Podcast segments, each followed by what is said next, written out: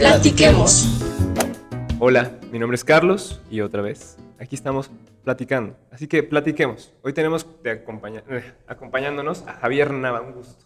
Muchas gracias, Carlos Luis. Javier Nava Palacios, candidato a la presidencia municipal en 2021-2024. Así es. Estamos trabajando y listos para ganar la elección. Perfecto. Qué gusto. Ok. ¿Quién es usted? ¿Dónde, ¿De dónde viene usted? ¿Dónde nace? ¿Qué nos puede platicar un poco de su trayectoria? ¿Dónde estudió?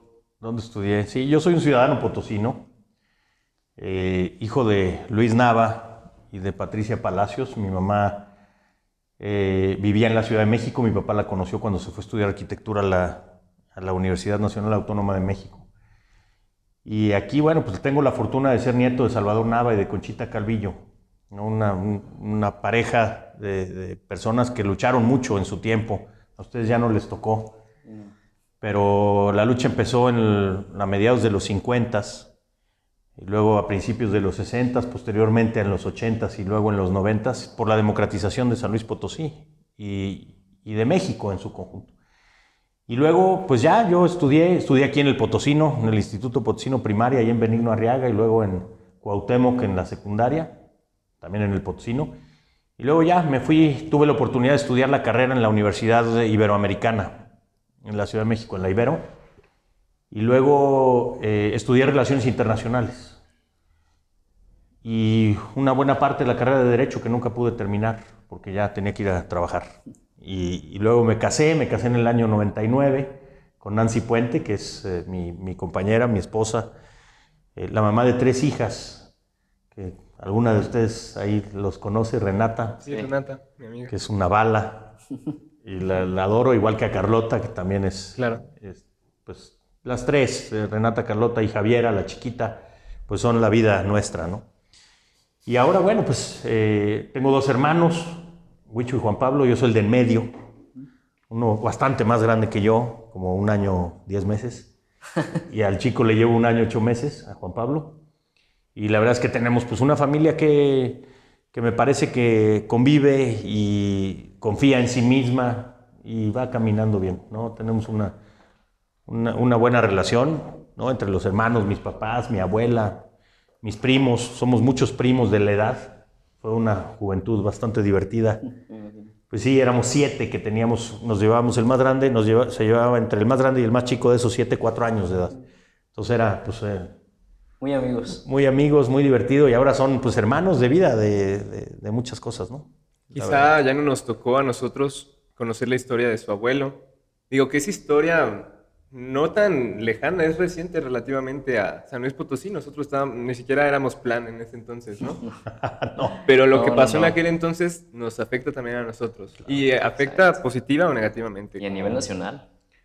Sí, sin duda, pues un logro muy importante, porque luego me dicen, es que esos tiempos de inestabilidad política en San Luis, sí, puede ser. ¿Por qué? Pues porque no había democracia y había que conseguirla, y había que pelear por ella, que es un poco lo que estamos haciendo nosotros ahora. O sea, las cosas pueden cambiar muy rápido y no solamente para bien, sino pueden cambiar para mal. Claro. Y lo vivimos aquí en San Luis Capital hace unos años, ¿no? en la pasada administración, de pésimos gobiernos que, que, no querían salir adelante, sino eh, sacar provecho personal y de grupo para estando en el gobierno. ¿no? Entonces, eh, lo que se logró también en esas luchas históricas fue, por ejemplo, un tema trascendental para México, que son los organismos eh, autónomos electorales. Aquí se logró, aquí fue el primer eh, órgano electoral autónomo ciudadano. A nivel nacional. A nivel nacional. Después de las luchas estas que se dieron en, en los 80s y 90s. 35 años de que le prendieron fuego a la puerta de Palacio Municipal. Sí. Y bueno, esos, esos son datos que nos que necesitamos como jóvenes. Pero Ahora volvamos un poco al presente, porque eso es algo de atrás. Nos importará conocerlo a usted y qué tanto le pesa llevar ese apellido, qué tanto le pesa cargar esa historia y qué tanto usted se considera también esta, este luchador social o si es que lo se ve a sí mismo. Sí, considero que es eh, pues una gran responsabilidad primero. Porque la verdad es que tú aquí sales a la calle, a la calle y conociendo a, los papás de ustedes, a sus tíos, a los abuelos, pues siempre hay eso sobre la mesa, ¿no? Es, Salvador Nava logró grandes cosas. No solamente Salvador Nava, no era un, solamente él, era un movimiento. O sea, era, la gente se identificaba en una persona, pero en realidad el movimiento era lo que era la fuerza de, de San Luis Potosí. Entonces, sí es una gran responsabilidad y un gran orgullo también. Muchos dicen, no, pues es que imagínate qué diría tu abuelo si tomaste esta determinación. Bueno, pues son tiempos distintos. Son tiempos distintos en, eh, en la política, en el país. Uno tiene que resolver las cosas con lo que tiene a su alrededor. Todo cambia, las circunstancias cambian. Yo siempre digo que, lo que pasa en la vida de uno es circunstancia y trabajo. ¿no? Hay que enfilarse porque tienes que lograr cosas eh, y poner todo el ímpetu y el esfuerzo, pero mucho es circunstancial. Es lo que te rodea, es eh, qué sucedió ese día, ¿no? A tu alrededor. ¿Han visto la película del efecto mariposa? Es muy vieja, pero... Bueno, pues es parte es eso, ¿no? O sea, si sucedió algo a tu alrededor y no lo percibiste, no lo supiste interpretar, pues a lo mejor ya eso cambia el rumbo de la historia. Entonces, lo que nosotros queremos es, con toda esta lucha, la dignificación de la política, bueno, pues tomar todo lo bueno y siempre tener en mente de Salvador Nava la dignidad, los principios, la honestidad y tratar de trabajar en base con base en ello. Que sigue en la familia, obviamente. Pues yo creo que sí, yo creo que lo, que hemos hecho lo hemos hecho pues poniendo siempre el interés eh, de la gente por encima del nuestro. Lo más importante. Pues es lo que te da la posibilidad de seguir. Si no, la gente llega, nosotros podemos entrar a las colonias y la gente está ahí y nos recibe y claro que te dice, oye, falta esto, te cuestiona, etcétera. Pero no tenemos una, situación de conflicto, de choque con la ciudadanía. O hasta miedo, que muchas veces otras personas sí lo tienen. Sí, hasta miedo por entrar. ¿Por qué? Pues porque saben que afectaron. Nosotros lo que decimos es, a ver, pudimos lograr cambios aquí, se logró la iluminación, se logró el drenaje, hicimos tal cosa, pero falta esto, sí es verdad. Y lo reconocemos, falta eso. Y la gente te dice, ¿y cuándo? Bueno, pues déjenos avanzar en otras colonias que no tienen las mismas condiciones que ustedes, pero lo vamos a hacer. Por eso le tenemos que dar continuidad a un proyecto como este. Y lo que no pueden hacer otros es precisamente eso, ¿no? Porque los ven en la calle y son puras mentadas de madre. Exacto. Ahorita los jóvenes, bueno, ahora los jóvenes pues seguían mucho por lo que ven en redes sociales, lo que ven en periódicos o cabeceras, títulos. No, muchas veces no leen, muchas veces no investigan la fuente. No quiero criticar eso, pero pues ¿Usted cómo ha visto que le ha afectado eso? Porque vienen críticas de todos lados, vienen críticas desde, ah, que si se cambia de partido, que si ha estado en, en varios y no le da chance a alguien más, que si, no sé, que si, que si el apellido le está pesando, o quizá algunas, algunos cuestionamientos de su periodo anterior. ¿Cómo usted ve este problema y qué le recomendaría a los jóvenes? Pues que se informen, que se informen bien con fuentes que tengan valor, porque nos encontramos ahí unos de estos eh, medios digitales que obedecen a un proyecto político, son de ellos, y entonces es solamente golpear, ahí está, no son evidentes, ya lo sabe la gente, ¿no? Y lo llevan haciendo desde hace años. Entonces, todo eso, yo diría, ¿dónde están los hechos reales? Y los hechos reales son comprobables y verificables. ¿Disminuimos la deuda de 1.400 millones a 700 millones en dos años? Bueno, pues hay que ir nada más a los estados financieros de la administración municipal, pedirlos por, por transparencia, o sea, de tener un vínculo directo con la información veraz. Y todo eso a pesar de la pandemia. Y todo eso a pesar de la pandemia. Eso, a ver, nos vivimos la peor crisis que ha vivido el país en los últimos 100 años. Y pudimos salir adelante porque San Luis está caminando. Y San Luis invirtió en infraestructura, en apoyos sociales. No tuvimos problemas durante la pandemia. Hubo muchos municipios del país que tuvieron levantamientos, saqueos. Bueno, pues aquí no sucedió. Se pudo controlar. Dicen, ah, bueno, pues es que sí en todos los municipios de San Luis. No necesariamente. Y San Luis Capital tiene cerca de 900 mil habitantes y es un municipio con dinámicas muy complejas. Ustedes lo saben. O sea, esto ha venido cambiando. No es el mismo San Luis cuando yo tenía su edad. ¿Cuántos años tienen? 20. 20. Pues no es lo mismo. Sí. No es igual. O sea, cambió todo. No teníamos el problema de las adicciones y la drogadicción como es ahora. No existía eso. Éramos mucho menos habitantes. Incluso la seguridad. Antes los niños podían salir a la calle, jugar fútbol todas las tardes y ahorita... A nosotros nos decían a las ocho y media, nueve de la mañana, sí. órale, lléguele, ahí está la bici y vámonos a TX y te ibas a, a, dar la vuelta, lo que fuera, a las casas de los amigos y regresabas después. Y no había celulares, había una llamada de tu casa o de la casa del amigo a tu casa diciendo, ahí llego en la nochecita, ¿no? Te ibas a la tardeada y hay un, un teléfono en la parte de, arriba y hay fila. Bueno. bueno, sí, todo, todo ha ido cambiando. Entonces, yo digo, hay que informarse bien. A nosotros nos pueden inventar todos los chismes porque es muy fácil. Tú agarras una computadora, le avientas, haces un meme y vámonos a las redes. Y entonces eso, pues hay una frase muy vieja que dice calumnia que algo queda. Bueno, van a intentar hacerlo siempre, pero ahí están los datos. Nos dicen, no, es que la, ciudad no está iluminada. Bueno, pues yo nomás digo, asómense a su casa y ahí vas a ver el nuevo sistema de iluminación del municipio. el río Santiago, la carretera 57, vamos a iluminar completo el periférico. El periférico Rocha Cordero, que no tiene una lámpara que jale. ¿Por qué? Porque es necesario. Es una vialidad estatal, pero hay que hacerlo como municipio. Pero eso hay que verificarlo. ¿No? Y eso es lo que luego sucede con las redes. ¿Estamos expuestos a eso? Pues sí, tampoco pasa nada, ¿no? Lo que sí es, hay que saber quiénes son los otros contendientes que han hecho y cómo han llevado su, vida política y pública. Eso sí hay que revisarlo muy bien. La ciudad tiene una pregunta, diciendo que tal vez hasta todo el estado. Porque bueno, usted ganó la, la alcaldía de San Luis Potosí con PAN y ahora usted trata de reelegirse por Morena. ¿Nos podría decir el por qué? Sí, claro. Nosotros participamos, yo soy un, ciudadano que nunca ha tenido una afiliación eh, partidaria. Nunca me he afiliado a ningún partido político. ¿Por qué? Porque creo que se puede hacer muchas cosas con perspectivas distintas y pensar distinto de las propias ideologías, incluso de los partidos. Pero eso no implica que estés peleado con, con una ideología particular. Entonces a mí se me dio la oportunidad de participar en el año 2018 con PAN Movimiento Ciudadano a la alcaldía de la capital. ¿Por qué?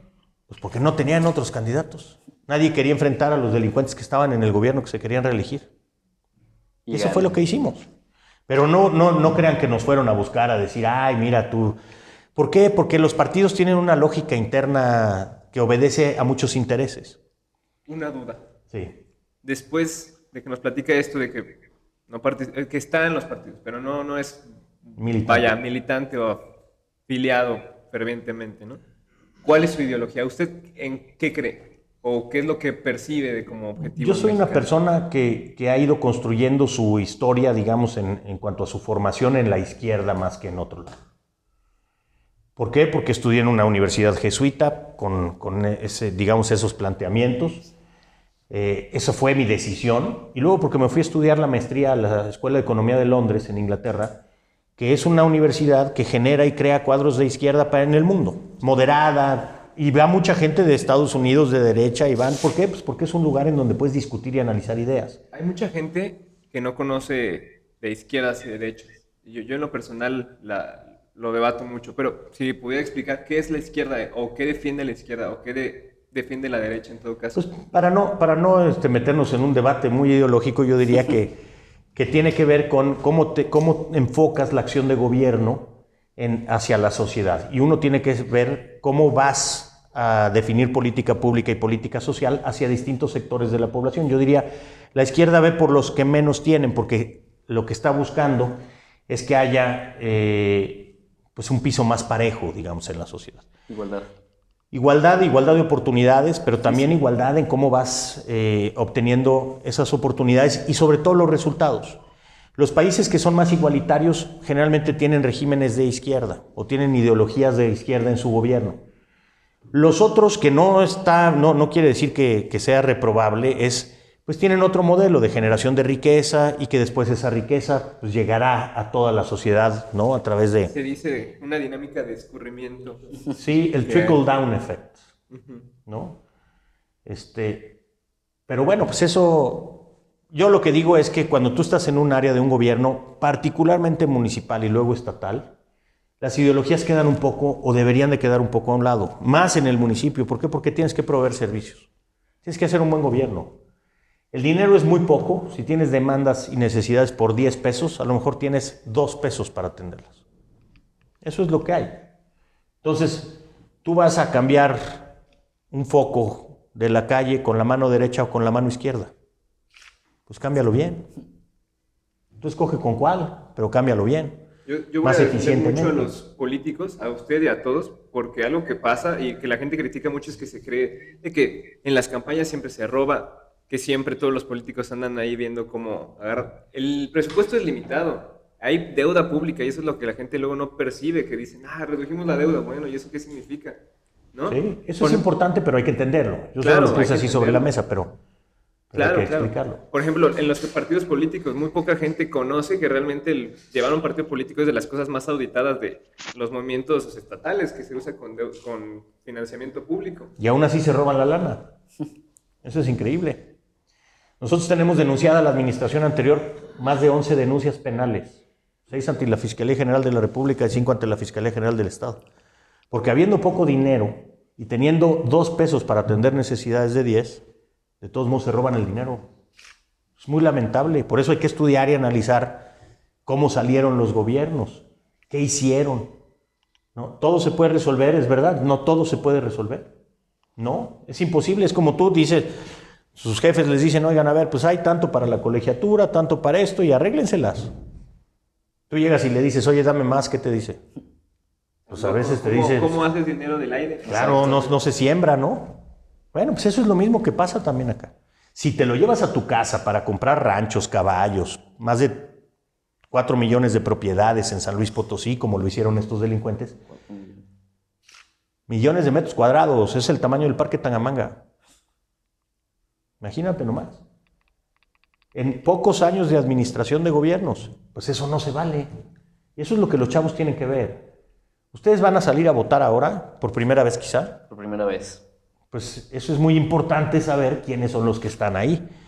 Y luego llegan y dicen que son políticos profesionales a nivel nacional, porque han hecho tantas cosas. ¿no? Tienen una cola de dinosaurios que aguas. En el 2018 ganó con 150 mil votos, casi el doble del 2015, bueno, del PAN. Sí. ¿Por qué? ¿Por qué ganó tan ampliamente? Pues porque apelamos a la ciudadanía. Porque cerrarte solamente en esa ideología o encasillarte en un partido político, mucha gente queda excluida de inmediato. A mí me dicen lo que, lo que tú planteabas, ¿no? Eh, es que te cambiaste de partido. Y aquí les confieso, pero no le digan a nadie, dicen, es que eres un chapulín. Chapulín. Bueno, pues podría, podría pensarse que uno fue y estuvo en un partido y luego estuvo en otro porque ya no había condiciones en uno para participar. A mí de lo que no me pueden acusar es de haber estado en la cárcel por delincuencia organizada. A mí no me pueden acusar que me robé mil millones de pesos. Porque eso no es verdad. ¿Pueden decir que me cambié de partido? Sí.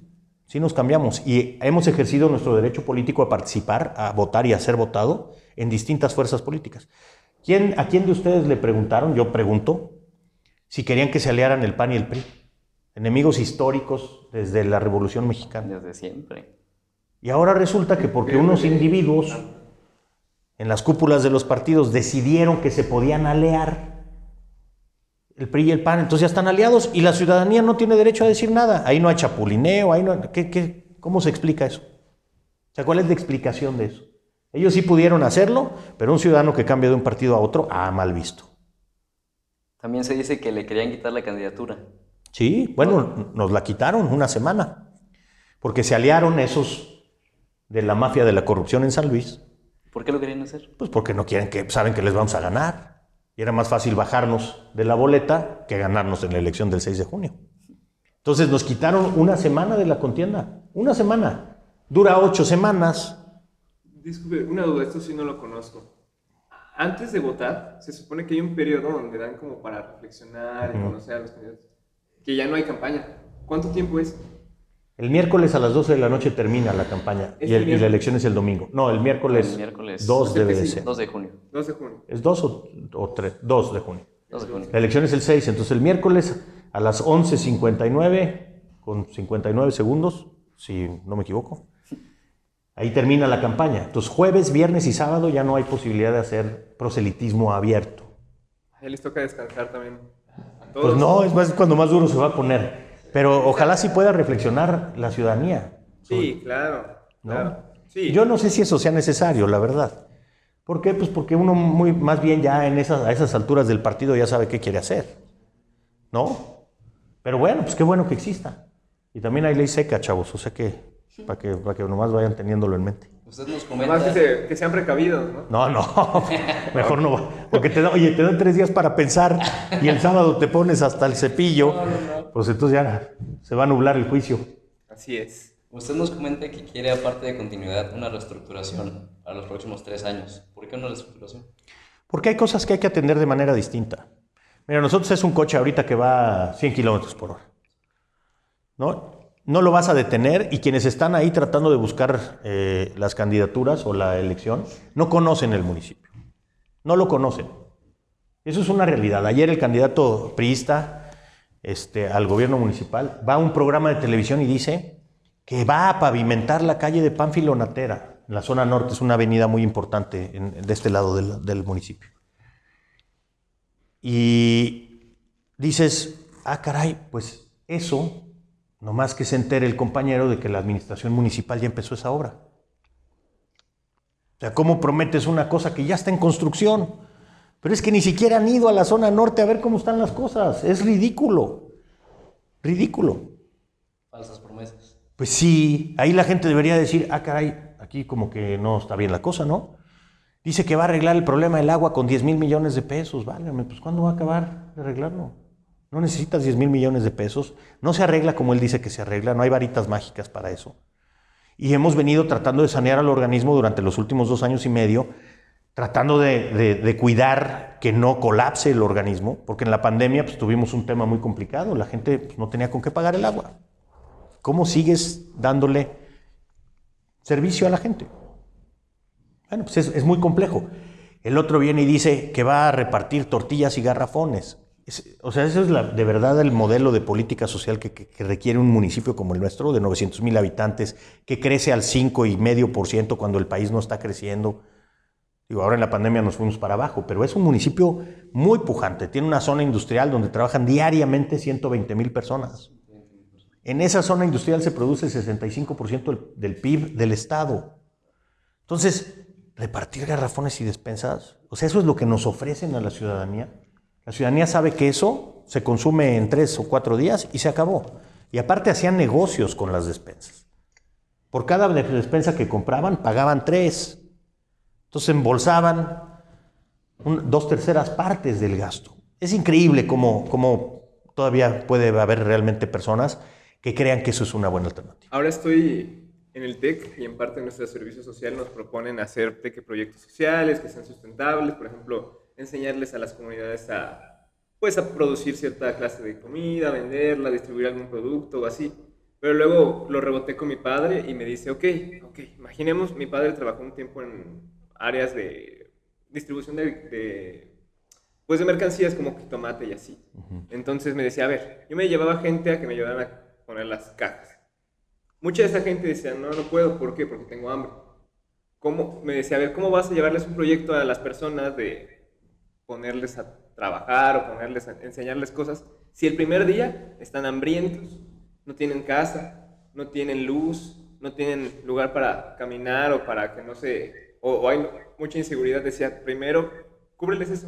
Y el primer día, si les das eso, ahora se van a tener la energía para poder trabajar. Se van a poder tener la energía para llevar a cabo esas actividades.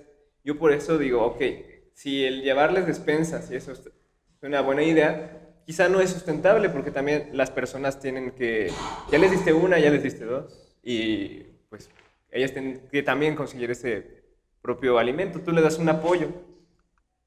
Lo que me dice se me hace tristísimo. Si es el negocio, a partir de eso, pues qué, qué horror, pero la verdad no sé.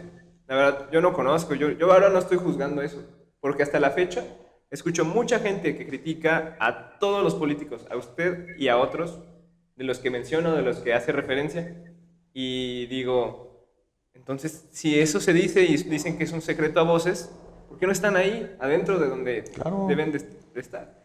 Yo lo que digo también eh, de esto que, mencionas ahorita al final, y es, a mí me parece fundamental, la política es demasiado importante para dejarla exclusivamente en manos de los políticos. Porque es todo lo que hay alrededor. ¿Por qué me metí yo? Yo hace cinco años no tenía nada que ver con la política. Nada, estaba yo trabajando en la iniciativa privada y tratando de generar pues empleos, economía y estar bien. nosotros, yo y mi familia. Pero hay que meterse. Sea, es muy importante. Luego ves cómo en distintos partidos políticos ya traen a los cuadros juveniles, pero ya traen, los traen con las mismas mañas que ya traen los de arriba. Entonces dices, eso no debe de ser. O sea, la juventud, los chavos deberían de estar buscando cómo participar. Es complicado, ustedes están en la escuela, a veces ya están chambeando, hay muchos otros temas ahí, prioridades en algún momento, pues están las novias, están los amigos. Bueno, pues eso está. Hay unos que tienen que ir a trabajar, ¿no? Para poder estarse cubriendo la universidad. Pero si no lo hacen, luego todos nos quejamos y decimos, todos los que están allá adentro son iguales. Y no es verdad. No es verdad. Habemos unos que llegamos y queremos hacer las cosas de manera distinta. Incluso de pensamiento, no solo de actuar. Porque tú puedes llegar y decir, ahora parece que no robar es lo más radical que hay. Es muy radical, porque todo el mundo llega y dice, ah, pues está fácil, mira, sí, sí se puede. No, no robar sí es radical. Es mantener el dinero de la administración para hacer las cosas bien. Pero también llegar y pensar y decir las cosas se pueden hacer de manera distinta. ¿Cómo podremos cambiar ese pensamiento? Pues involucrándose. Cada vez que haya más gente que, que está dentro de la administración, que vemos que quiere hacer las cosas de manera distinta, entonces la gente afuera también va a decir, ah, caray, mira, no, o sea, Luis y Carlos, pues no, no son ratas. Oye, pero no han logrado todo lo que creíamos que iban a lograr. Bueno, pues es que hay que ir avanzando. Como si los cambios también se pudieran dar en un día. No se puede. Lo que sí tienes que hacer desde el primer día es no dejar que nadie agarre lo que no es de él. Cuidar el recurso público, que es muy poco. Eso desde el primer día. Se puede, claro. Y el que lo haga, lo denuncias. Nosotros tuvimos un caso en la administración de una persona que en tesorería eh, cometió un delito y se llevó dinero. Bueno, está denunciado y seguramente habrá consecuencias. 8 millones. Más o menos. Imagínate nomás. Pero es un cuate que tú no creerías que llegó ahí para hacerlo. No lo creerías. Y es una mente criminal porque el cuate hizo una cantidad de cosas para acomodar a su, a su beneficio y poder engañar a la autoridad. Entonces, claro que hay riesgos. Hay corrupción en todo el mundo, nomás que aquí no se combate. Aquí hay impunidad. Entonces, lo que hay que hacer es eso. ¿Y cómo? Pues métanse. Luego uno puede decir, no me gustó, ¿no? Ya me salí, pero también hay que probarnos y hacerle saber a la gente que sí hay opciones y sí hay alternativas. Ojalá se puedan meter. En esta continuación, me gustaría concluir el podcast, la plática, poner una pregunta sobre la mesa. Después de exponernos quién es usted, después de conocerlo un poco, su trayectoria y su, pues, su diligencia, sus ideologías y sus creencias, nos toca a nosotros como jóvenes decir, ¿y a mí qué? ¿Y a mí por qué me debería importar, votar el 6 de junio? ¿A mí por qué me debería importar votar por usted y no por otros? ¿A mí por qué me debería interesar si quiere este tema político? Mira, yo, yo diría que hay que evaluar los perfiles de las candidatas y candidatos. Para eso estamos aquí. Uno llega como a pedir empleo. ¿no? Es como si llegaras y aquí traes tu, tu currículum y dices, a ver, esto es lo que yo he hecho. Bueno, pues eso hay que revisarlo. Y yo digo que en esta ocasión hay que verlo con mucho detalle porque hay cosas que no se conocen de nosotros. Yo estoy eh, absolutamente expuesto porque hemos estado aquí en el gobierno y llevamos dos años y medio de administración. Yo estuve dos años y un poquito más, quizá dos años y un mes. Bueno, ahora hay que hacer lo mismo con todos los demás. A mí no me van a sacar un expediente en donde hay violaciones de derechos humanos por ejecuciones extrajudiciales. Eso sí se los garantizo. No va a existir. Tampoco me van a decir que estuve en la cárcel por delincuencia organizada. Y lo que sí hay es eso, ¿no? Es un poco lo que comentábamos hace rato. Es tú estuviste en un partido y en otro sí, evaluémoslo así. Yo diría, solamente para abundar en ese punto y muy rápido. ¿Dónde ha estado el verde? ¿No ha ido chapulineando de gobierno en gobierno? Con el que gana. Es con el que gana. Es como cuando eres niño y te preguntan a qué, a qué equipo le vas, pues al que gane. No, esto así lo hacen, pero lo hacen por negocio. Lo hacen por dinero, lo hacen por lo que hay ahí, que de manera indebida siempre están agarrando. Entonces hay que evaluarnos. Ahí está lo que hemos hecho. A mí me pueden decir, oye, es que tú en el gobierno hiciste esta, tomaste esta decisión. Sí, sí la tomamos. Y tiene sus riesgos tomar decisiones también cuando estás en el gobierno. decidimos construir una obra muy importante en el Boulevard Rocha Cordero, ¿no? en Río Españita, Avenida Industrias y Carretera 57. ¿Qué sucedió? Que hay amparos que están promoviendo porque dicen que ahí hay un ejido. Nosotros decimos, no está elegido, tenemos la documentación, estamos trabajando con la Junta Estatal de Caminos, con las distintas instancias del gobierno del Estado. Y entonces dices, tengo que tomar una decisión, o le damos para adelante, o simplemente no haces nada, respetando la legalidad, por supuesto. Bueno, pues seguimos avanzando. ¿Qué hacen? Nos han mandado más de cinco juicios políticos al Congreso, porque hubo un desalojo de un comerciante en vía pública en el centro histórico, agredieron a nuestros eh, inspectores, y ahora resulta que por llevar a cabo lo que establece el reglamento de actividades comerciales, entonces eres sujeto de juicio político. Todo esto se ha ido trivializando. La politización de los, asuntos luego los contamina. Entonces yo sí pido que evalúen. ¿Qué hemos hecho nosotros? Ahí está mi trayectoria. Yo he trabajado en el sector privado, he trabajado en distintos gobiernos, luego fui diputado federal, después presidente municipal y aquí estamos. ¿Por qué se me juzga? Que se me juzgue por las acciones que hemos tomado. Los datos. Pues sí, los datos duros. No hay una sola eh, observación de malos manejos de recursos en la Auditoría Superior del Estado y la Auditoría Superior de la Federación. Pregúntenles a los otros si hay o no hay. Pregúntenles. El otro pues no ha hecho nada, este, dice que es notario, ni los notarios lo quieren. Pero lo que hay que hacer es evaluar las trayectorias de cada una de las personas. Y eso es lo que nos va a dar la posibilidad de tomar una decisión y cómo actuamos y cuáles son los equipos de los que nos rodeamos, con qué gente trabajamos. Hay que buscar a los mejores perfiles para estar en los puestos de decisión dentro del gobierno. Hay que preguntarle dónde están los colaboradores del resto. Acerca de su gabinete, ¿estará gente de Morena, estará gente del PAN? ¿O cómo va a ser? Mira, yo digo que hay un, grupo de profesionistas eh, que han dado enormes resultados a la ciudad. Yo creo que deben algunos de estar ahí.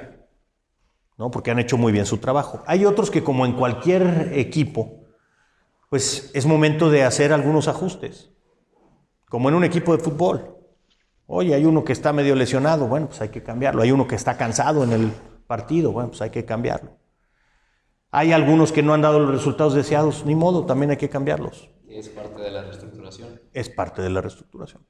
Vamos a profundizar en lo que se ha hecho bien, ¿no? Y darle salida hacia adelante consolidar los proyectos que ya tenemos. Nunca habíamos tenido programas sociales, una política social eh, también estructurada en el municipio. Más de 35 mil familias reciben un programa social.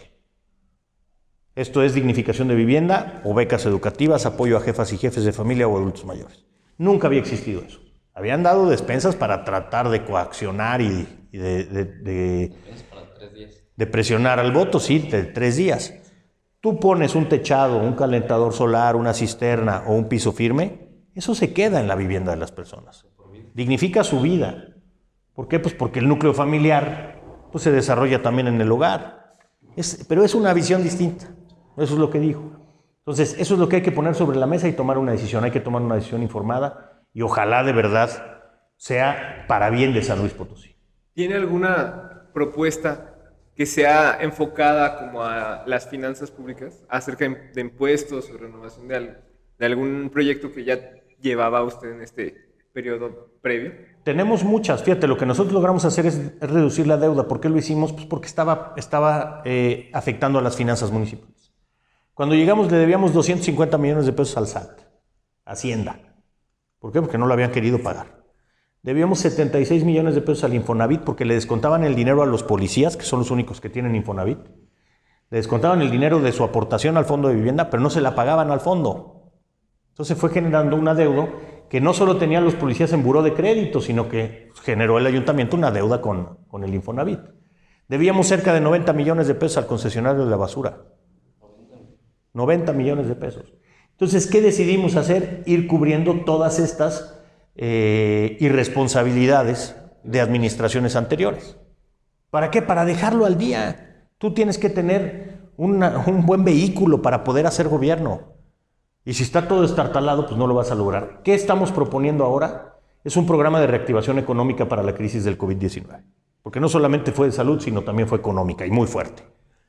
Entonces vamos a invertir en el primer año de administración 1.300 millones de pesos. Eso no se ha invertido en los dos años y medio que lleva esta Y la anterior en tres años invirtió 1.100 millones de pesos. Disque. Disque. Entonces, ¿por qué? Porque debemos de ser competitivos no solamente en San Luis, sino en la región. Estamos compitiendo contra Querétaro, Aguascalientes, Zacatecas, Jalisco, Guanajuato, a nivel nacional. ¿Qué tenemos que hacer? Generar empleo y generar economía. Para que antes de que los otros estén reactivándose, nosotros nos reactivemos primero. Obras de infraestructura, infraestructura vial, infraestructura hidráulica, seguridad. Tenemos que meter muy fuerte en esos temas. ¿no? Meternos en agua para que la ciudad tenga servicio, pero aparte estés haciendo obra que genera empleos. Entonces, es una dinámica, ustedes lo, seguramente lo han estudiado y no es para echar un rollo, pero es un modelo medio keynesiano. Vamos a generar la posibilidad de que todo el mundo tenga mejor empleo, genere economía y después la reactivación completa. Entonces, eso es el, programa. Hay muchas obras con nombre y apellido, ¿no? Viales, vamos a a electrificar, bueno, no, ya está electrificado, pero vamos a, poner todas las luminarias nuevas en el periférico, Rocha Cordero y Gómez Morín. Todo, es un proyecto de cerca de 90 millones de pesos. Preguntaba todo esto porque, digo, en nuestro caso, pues nuestra primera, vez votando, estamos en la universidad y dentro de no mucho nos vamos a graduar. Y ahora con el tema de la pandemia, tanto empleos como posibilidades económicas también nos están afectando a nosotros. Claro. Quizá de una forma indirecta, porque muchos no lo percibimos, pero también pasa. Por eso el por qué la pregunta. Si, si hoy tuviera aquí el, a todos los jóvenes potosinos enfrente y yo le preguntara, ¿hizo o usted considera que tuvo un periodo de alcaldía bueno? Contestaría que sí. Sí. ¿Por qué? Porque hemos, hemos sacado a la ciudad adelante a través de proyectos y programas. Primero, infraestructura. No se había construido tanta infraestructura desde hace mucho tiempo.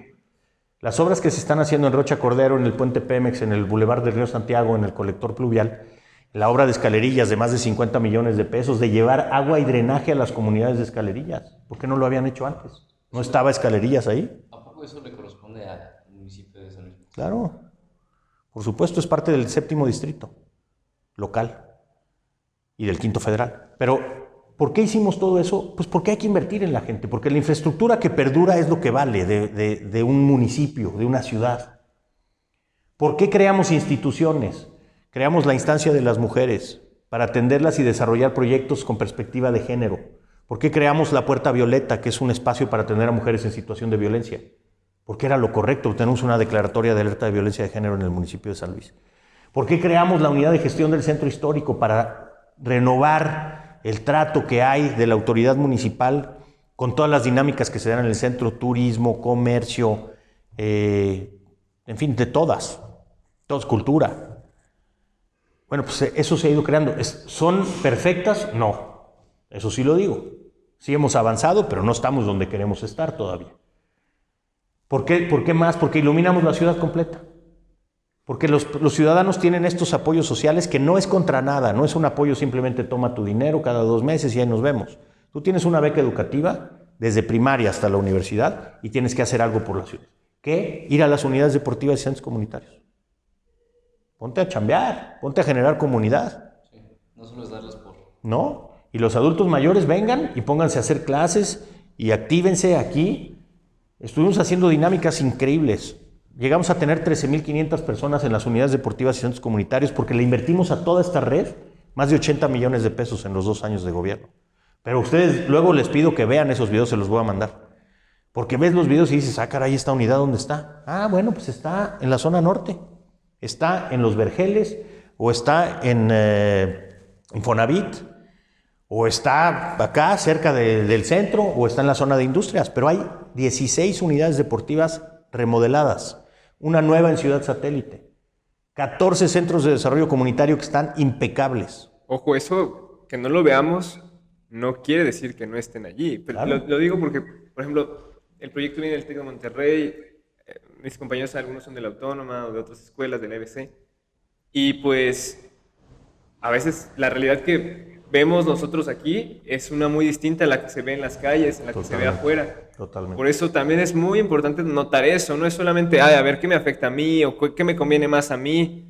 Hay que pensar también en, la mayoría de la población. Por ejemplo, el caso, a mí se me hace importante también recalcar el hecho de que qué cosas nos pueden afectar a nosotros. Entonces, si me permite tocar estos temas. Claro. le propongo estos tres temas. Las cuestiones de protestas feministas, cómo usted las enfrentó ahora en este periodo y qué, vaya, qué visión tiene, no tanto como propuesta, pero qué ideología tiene usted ante eso. Su opinión personal. Así es. Y por ejemplo el tema de el consumo canábico, que pues pasa en los jóvenes y más que generar adicciones es un problema, para mí es un problema que está generando que muchos chavos que su mayor delito fue fumar un porro, comer una pizza, estén en la cárcel, ¿no? Por ejemplo. Y quizá un tercero, que hablemos de seguridad en las calles o, seguridad, o algún otro, Luis. Podríamos hablar también acerca de la zona industrial. A los jóvenes. ¿Cómo podríamos potencializar eh, la zona industrial? Sí, muy bien. Pues voy a ir. Si quiere. ¿Por orden? Como usted guste, como usted guste. Sí, háblame tú. Ah, perfecto. Mira, yo, yo diría, por supuesto que primero que nada están los derechos de las personas. Las manifestaciones cuando tienen, eh, eh, para mí, que expresar lo que se está viviendo en el momento, decían, es que hay algunas pintas que se hacen en edificios, eh, etcétera. Bueno, si hay una vulneración de un derecho, pues poco importa, digamos, si se ve afectada la fachada de un edificio. Lo que hay que hacer es modificar la situación estructural. ¿Cómo le haces para que esas personas no tengan, en este caso, grupos de mujeres, no tengan que estarse manifestando de esa forma? Que están en su derecho y lo podrán hacer siempre. Lo hacen en Europa, lo hacen en ciudades, en, eh, sociedades mucho más avanzadas, ¿no? En cuanto a la consecución de derechos o la, la viabilidad de los mismos. Entonces, yo respeto las manifestaciones. Creo que hemos trabajado mucho para el tema que tiene que ver con, la visibilización de la problemática que existe, porque sí existe. Es una sociedad machista. ¿Por qué creamos nosotros la instancia de las mujeres del gobierno municipal? Precisamente por eso, para que los presupuestos se definieran con una perspectiva de género. ¿Por qué la puerta violeta? Imagínate, es una instancia eh, multiagencial que recibe entre 35 y 40 mujeres a la semana en situación de violencia, que están pues, en una situación crítica. ¿No? Casi eh, huyendo de, su vida cotidiana porque, porque están ellas con el temor de perder incluso la vida. Entonces, hemos ido nosotros trabajando en ese sentido. Eh, yo siempre soy partidario de, de que hay que hacer visible y hay que remediar y reparar los daños. No solamente con, con las víctimas directamente, sino también de manera simbólica para que la sociedad entienda qué es lo que está sucediendo. Se va a instalar el día de mañana un eh, monumento en eh, la Plaza de Armas, en la memoria de, Carla Pontigo, esta joven que, murió hace varios años, fue asesinada, al parecer, y que nunca se le hizo justicia. Entonces, todo eso a mí me parece que debemos de impulsar a que tengan fuerza estos movimientos y también lo que hay que hacer es que eh, no, nos genere una circunstancia en donde haya adversarios per se de estas manifestaciones, porque luego eso suceda. Yo no estoy de acuerdo que se lastime la infraestructura del municipio porque es un patrimonio histórico, está bien. Pero hay una situación que rebasa ¿no? lo físico, lo, material, y que es ese respeto a la integridad y a la propia vida de, las mujeres. Entonces, bueno, pues es, es, un tema complejo, pero nosotros hemos ido avanzando por ahí creemos que se debe de respetar y de, procurar atender todas sus demandas y necesidades desde la estructura, desde la base. No es yo te atiendo porque eres mujer, no. La sociedad funciona con mujeres y hombres. ¿Cómo le hacemos para que sea igualitaria? Y hay que sentar esas bases desde, desde lo público también. Vaya, pues quedan ustedes debatirlo, cuestionarlo y pensarlo, ¿no? Invito aquí a las mujeres Comúnmente los candidatos son, los candidatos son muy abiertos, en su mayoría. Es, yo creo que es difícil ahorita en temporada política a platicar con ustedes por todo el trabajo que están haciendo. Porque sí, al final del día sí es un trabajo, sí es un trabajo, por eso se necesita financiar estas campañas. La gente que critica que no debemos de darle dinero a las campañas políticas es tristísimo porque se necesita y genera también empleos de cierta forma, aunque ustedes no lo vean. Y pues nada, solo hay que cuestionarlo. Y a las niñas que les interesa ese tema, acérquense a las personas, están abiertas a escucharlos. Y eso es algo que para todos. No, creo que en lo personal ningún candidato ha sido como cerrado a hablar algún tema. Creo que, y en su caso, he escuchado de, su, vaya, de su mandato en este periodo y lo he escuchado abierto. Claro que tiene otros temas que atender y está ocupado en muchos temas, pero creo que la ciudadanía, la ciudadanía está para eso, para acercarse. Claro. Y nosotros para responder. Para responder no solo con palabras, para responder con acciones. Y, la crítica siempre es bienvenida, siempre, hasta de los malquerientes que tenemos ahí, ¿no? Pero la constructiva, pues más todavía porque te ayuda a ser mejor. Claro, o sea, se les a cambiar el programa. Por ejemplo, ahora tenemos este programa donde queremos conocerlos a ustedes, para los jóvenes. Si los jóvenes tienen un programa, ¿por qué no acercarse? Y si es una buena propuesta, ah, pues adelante, ¿cómo los apoyamos? Y digo, eso, eso a mí se me hace muy padre, eso a mí se me hace interesante. Sí, sí. Yo también lo creo. Y a mí, cuando yo era más chavo, no tan chavo como ustedes, pero tuve varias oportunidades de estar fuera y, haciendo esto que ustedes creen, ¿no? A mí me tocó, fíjate, nomás lo cuento, pero cuando yo estaba estudiando en, Inglaterra, me tocó el director de la escuela, de, la Escuela de Economía de, la, sí, de la Escuela de Economía de Londres, era Anthony Giddens. Anthony Giddens es el creador de la tercera vía. ¿no? Te hablabas de las ideologías de izquierda y de derecha. Bueno, este cuate propone algo medio en medio, ¿no? que era la tercera vía. Y me tocó ir, pero por eso, porque como ustedes, presionando y diciendo a ver si se puede, ¿no? Y entonces yo le pedía cita y el cuate me recibía. Me decía, estás loco, ¿cómo vas a ir a ver al director de la escuela? Pues ni modo, no te va a recibir nunca. Ah, ya me recibió dos veces, ¿cómo la ven? Eh, pues, pues, porque estás ahí, ¿no? Toque y toque, y salía el cuate, ya estaba sentado y te decía, hoy no puedo atenderte. Pues, ni modo, mano. A la que sigue. ¿no? Y esas son las cosas que, uno tiene que ir empujándolas también, ¿no? Tenemos que hacer el esfuerzo para que ser escuchados y para poder prevalecer en las ideas también que tenemos. Ustedes tienen una visión distinta de las cosas. Los jóvenes, por ejemplo, yo estoy proponiendo que haya una dirección de la juventud en el gobierno municipal. ¿Por qué? Porque no pensamos igual. No quiere decir que esté bien o mal, simplemente no pensamos de la misma manera. Ustedes son mucho más chavos que yo es otra generación, se piensa distinto. la tecnología es la suya, es, no, es fundamental, es parte de su vida. Yo cuando era chico, cuando tenía su edad, no había, yo no tenía teléfono celular. Entonces dicen, ¿cómo le hacían, no? Pues se vivía bastante bien. Pero es otro mundo. Entonces sí hay que irnos entendiendo. Y los jóvenes juegan un papel muy importante en nuestro gobierno. Tenemos regidoras, candidatas y candidatos a regidores que no pasan de los veintitantos años. O sea, una tiene 22, Macarena, Pablo Sendejas tiene 26. O sea, son, son realmente chavos. O sea, están mucho más cerca de ustedes que de mí. Y piensan distinto. Es importante dar aforo, digo, dar, pues sí, ese micrófono para, o espacio para poder hablar. Igual representa una población que si tiene sesgos o tiene errores, pues claro, están chavos. Pero justamente esos errores se, se pueden ir corrigiendo. Una propuesta pueden nacer aquí en una idea de un joven, pero corregirla después. Claro. Si, si, si, le parece, si, te parece, a continuar con el siguiente tema. ¿Qué opina usted de, esto, de esta legalización de la marihuana? Mira, yo... El problema de adicciones. A mí me tocó ser eh, diputado en la pasada legislatura y yo propuse una, una nueva regulación en materia de política de drogas. ¿Por qué? Porque creo que no es correcta la que existe ahora. Es lo que decías tú, están criminalizando el consumo. Y es eso, el delito es eh, fumar un cigarro de marihuana y echarse una pizza o una cheve. No sé si combinen, pero yo no. no, no. No, lo recomiendo. no lo recomiendo.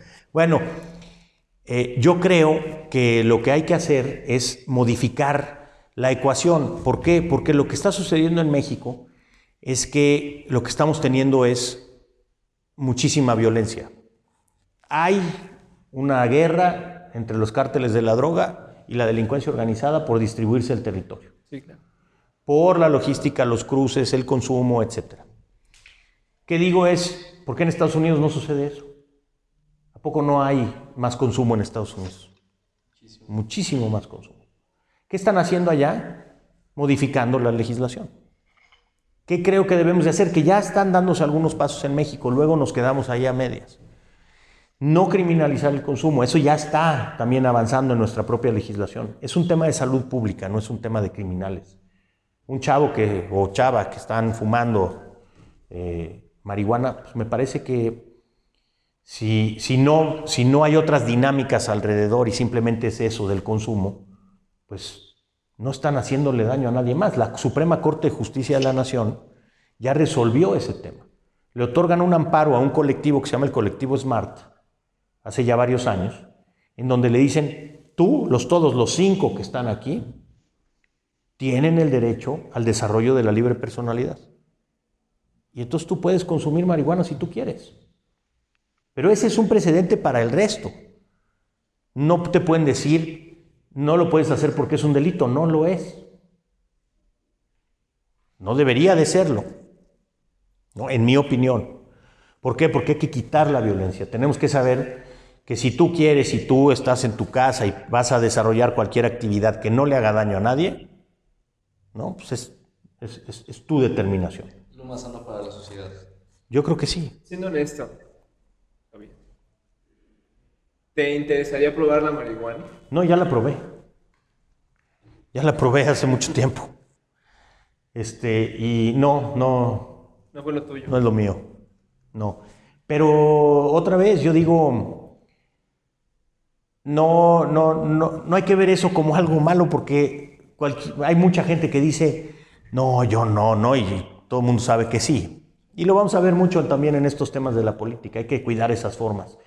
No, yo creo que eh, yo sí, sí la probé y decidí pues no, no ser consumidor, no me gusta.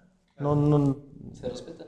Se respeta y se respeta también el que a otro le guste. Y, no hay tabú, porque bueno, yo recomiendo que no hagan ese tabú más grande, porque se presenta en todos lados.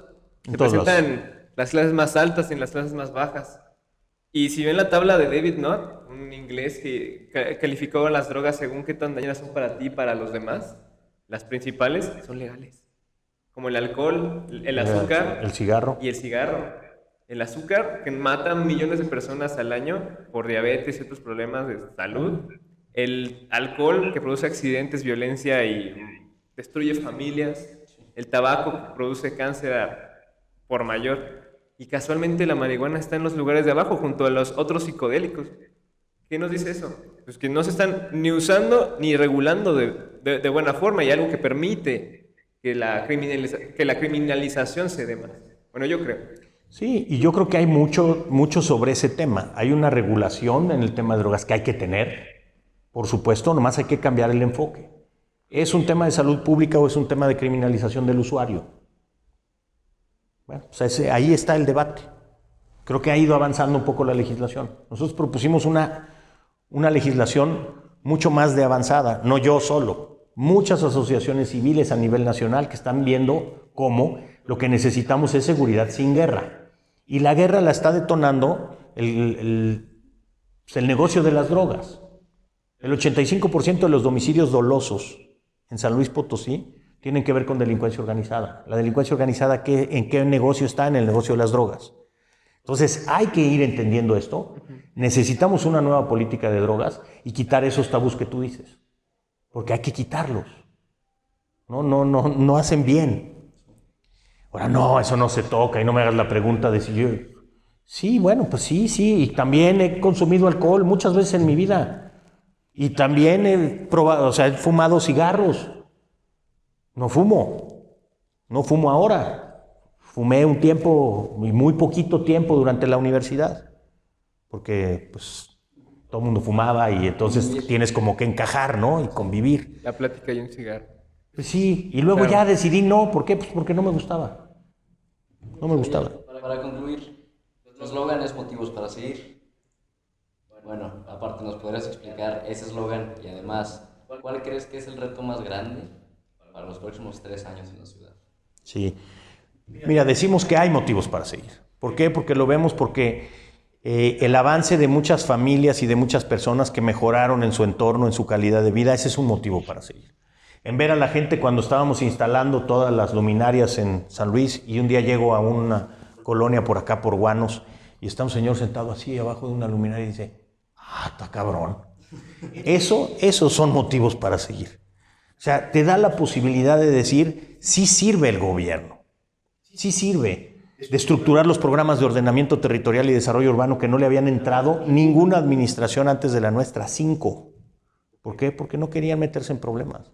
Porque nosotros decidimos que la ciudad tiene que tener orden y que hay intereses muchísimos, diversos, variados, que tienen que conciliarse y que el que debe de prevalecer es el de la ciudad. Esos son motivos para seguir. Entonces, todo eso nos ha llevado a decir, a ver, podemos, pero no podemos yo, no es Javier Nava, es es toda la sociedad, toda la ciudad, que diga, ah, caray, sí, sí hay mejores condiciones en esto, en lo otro. Sí, sí tenemos ahora eh, la posibilidad de ver los parques en mejor estado. Sí, sí, queremos también que haya obras de infraestructura grandes, importantes, viales, que pueda construirse la vía alterna porque los programas de ordenamiento territorial le dieron esa posibilidad. Esos son los motivos para seguir. Entonces, bueno, pues nosotros pensamos que Vamos a continuar y yo estoy seguro que vamos a ganar la elección el 6 de junio. Y la última, ¿qué fue? ¿Cuál es el mayor reto? El mayor reto es la seguridad. Porque no depende de recursos. Tú si tienes recursos puedes resolver, si tienes recursos en grandes cantidades puedes resolver casi cualquier problema. La iluminación, bueno, pues había que definirla por ahí. La electrificación de colonias que no tienen electrificación, con recursos lo puedes lograr. El propio tema del agua, colectores pluviales, sanitarios, lo puedes lograr con recursos, pero la seguridad no necesariamente. Tú le puedes invertir mucho y si no hay un cambio en cómo atender la problemática de la prevención, en cómo eh, saber que te tienes que vincular de una manera distinta con la ciudadanía, tiene mucho que ver con la relación que hay entre la autoridad y el, y el ciudadano. Entonces, ese es un gran reto, gran, gran reto. Vamos a invertir dinero, sin duda alguna, y fuertemente, pero lo que hay que hacer es entendernos. Entendernos como sociedad y saber que el gobierno no es un adversario, o quienes están en el gobierno. Yo voy a salir y seguramente llegarán algunos de ustedes eventualmente en el tiempo. Pero van a ser los mismos. Son personas, tienen gustos, este, cualidades, defectos. Bien dicen por ahí, bueno, esa frase la digo así yo, que no hay oposición, simplemente son los papás. bueno, pues sí. Entonces, eso es lo que, lo que hay. Y yo digo, es un gran reto, pero le, tenemos que entrar como sociedad. Y tenemos que unificarnos para combatir a la delincuencia. Si no lo hacemos así, entonces vamos a estar batallando hacia adelante. Ojalá también todos podamos pensar que San Luis bien merece un nuevo acuerdo entre todas y todos para lograr que, que, pensemos de la misma manera, cuando menos en ese tema. Porque ahí sí no hay de otra. O estás por la seguridad o estás del otro lado. No, no es un tema ideológico. Es un tema de realidad. Entonces hay que tratar de construirla y ojalá se pueda sumar mucha gente a este proyecto. le agradezco. Muchas gracias, Javier. Gracias a ustedes. Y bueno, para dejarlos, ahora sí, es que a ustedes, a ustedes cuestionarse, decidir, ir a votar, voten, por favor, es importantísimo que voten. Lo más importante. Puede faltar nadie en las urnas. Y si llega a ganar, nos va a ver cerquita, nos va a ver cerquita para cuestionar, para seguir preguntando. Y los jóvenes tenemos esa alma de preguntarnos, esa alma de seguir luchando por lo que creemos nuestro y creemos nuestro sueño, ¿no? Pues nada, cuestionense todo, incluso esto que les digo. ¿Y a mí qué? Y a mí todo. Muchas gracias. Gracias a ustedes.